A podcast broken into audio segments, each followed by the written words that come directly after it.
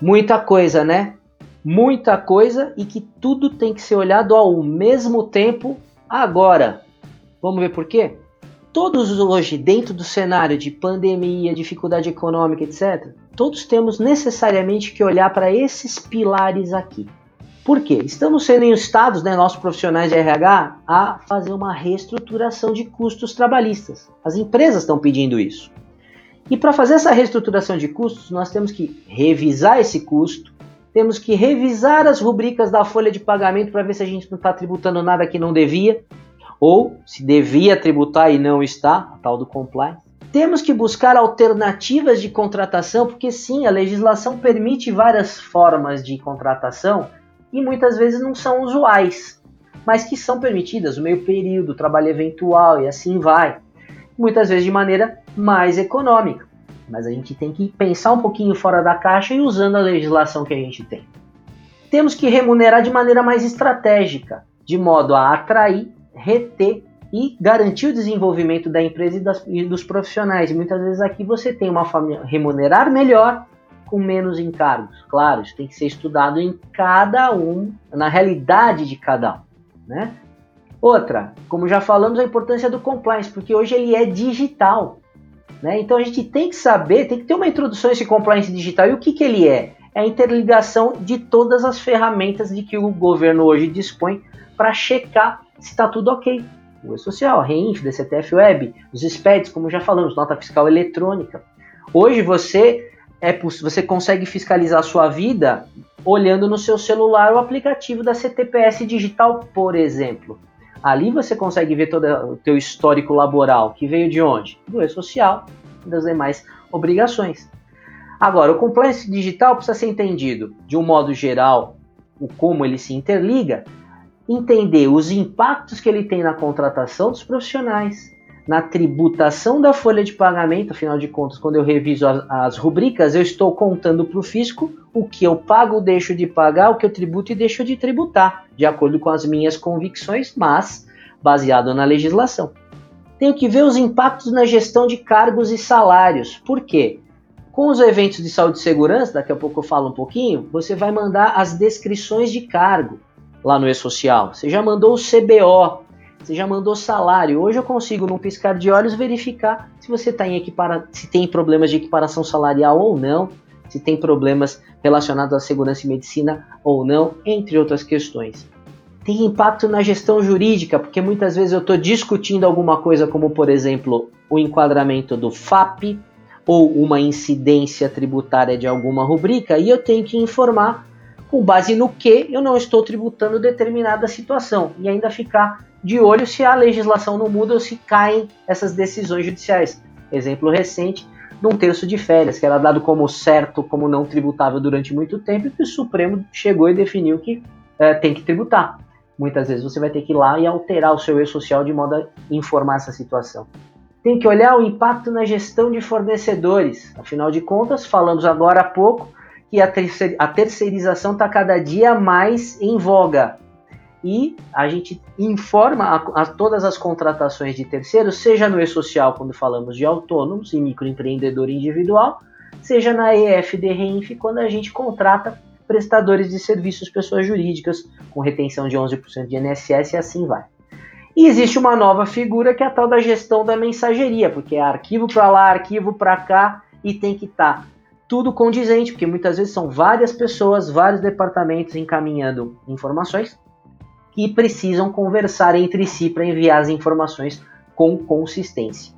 E aí que mora o grande desafio desse outro pilar aqui, que é a integração digital de processos de saúde e segurança. Saúde e segurança do trabalho muitas vezes é prestada por terceiros, e às vezes um terceiro de medicina e um outro terceiro de segurança do trabalho, por exemplo. Então, é, a gente tem que definir com eles os SLAs, ou Services, Service Level Agreements, ou a famosa matriz de responsabilidade.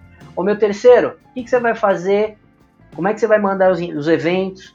Onde eu preciso te ajudar? Você tem que falar com o meu contador também? Você tem que falar com o meu birô de folha de pagamento? Ou, se eu tenho isso internamente, departamentos que são distintos estão efetivamente conversando? Eu estou fazendo a integração na folha de pagamento, porque afinal de contas eu não posso pagar insalubridade se antes eu não tive um laudo dizendo que eu tinha que pagar e em que grau. E mais que isso, se eu não tenho que fornecer um equipamento de proteção individual que permita, na medida do possível, que não haja a insalubridade. Mesma coisa em termos de, de periculosidade. Tenho que abordar também como é que eu cuido da segurança e medicina do trabalho da, dos empregados que estão alocados na minha empresa. Afinal de contas, de novo, a terceirização está cada vez maior. Eu tenho vários funcionários de terceiros nas minhas dependências ou eu presto serviços a terceiros nas dependências de terceiros. Então a gente precisa estar antenado também com essa legislação, olhando para os terceiros, afinal de contas, são pessoas tanto quanto nossos funcionários diretos. E tudo isso tem, por exemplo, impacto tributário, trabalhista e previdenciário, a corresponsabilidade trabalhista, a retenção previdenciária, que pode ser não 11, pode ser 13%, 14%, 15%, se eventualmente a atividade expõe a agentes nocivos que dão direito à aposentadoria uh, especial. E aí a pergunta que se faz: digitalização é uma necessidade ou é uma obrigatoriedade? É praticamente os dois. A gente tem a obrigação, mas também a necessidade para poder fazer tudo isso valer, porque afinal de contas é tudo interligado. E tudo isso regado a uma construção em andamento chamada LGPD, que a gente tem que pôr a mão na massa o quanto antes. A gente sempre faz uma analogia aqui com uma construção, porque já está vigorando, mas a grande maioria das empresas ainda não está totalmente aderente. Então você tem que construir a base, erguer as paredes, envolver as pessoas, setores, fornecedores e clientes, porque afinal de contas pega a empresa como um todo, projetar as pontes entre todos esses, esses atores e finalizar essa obra e monitorar. Tudo isso regado ao que? Aos preceitos legais vigentes, porque a essência da legislação não mudou, e às tendências de mercado. Então, ou seja, a gente tem que encarar tudo isso meio que ao mesmo tempo e isso envolve a empresa inteira. E em breve nós vamos voltar com eventos falando de cada um desses pilares, tá?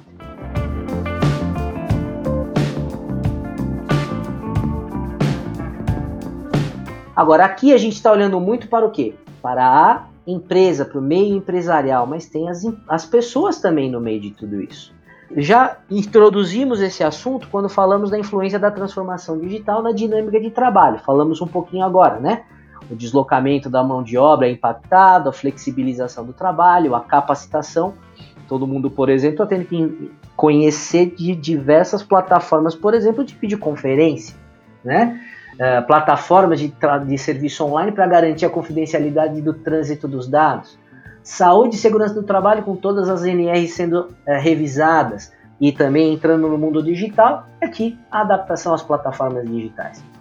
Tem que fazer um diagnóstico bem detalhado da legislação trabalhista frente a essa transformação digital que acelerou demais. Também falamos um pouquinho sobre isso, né?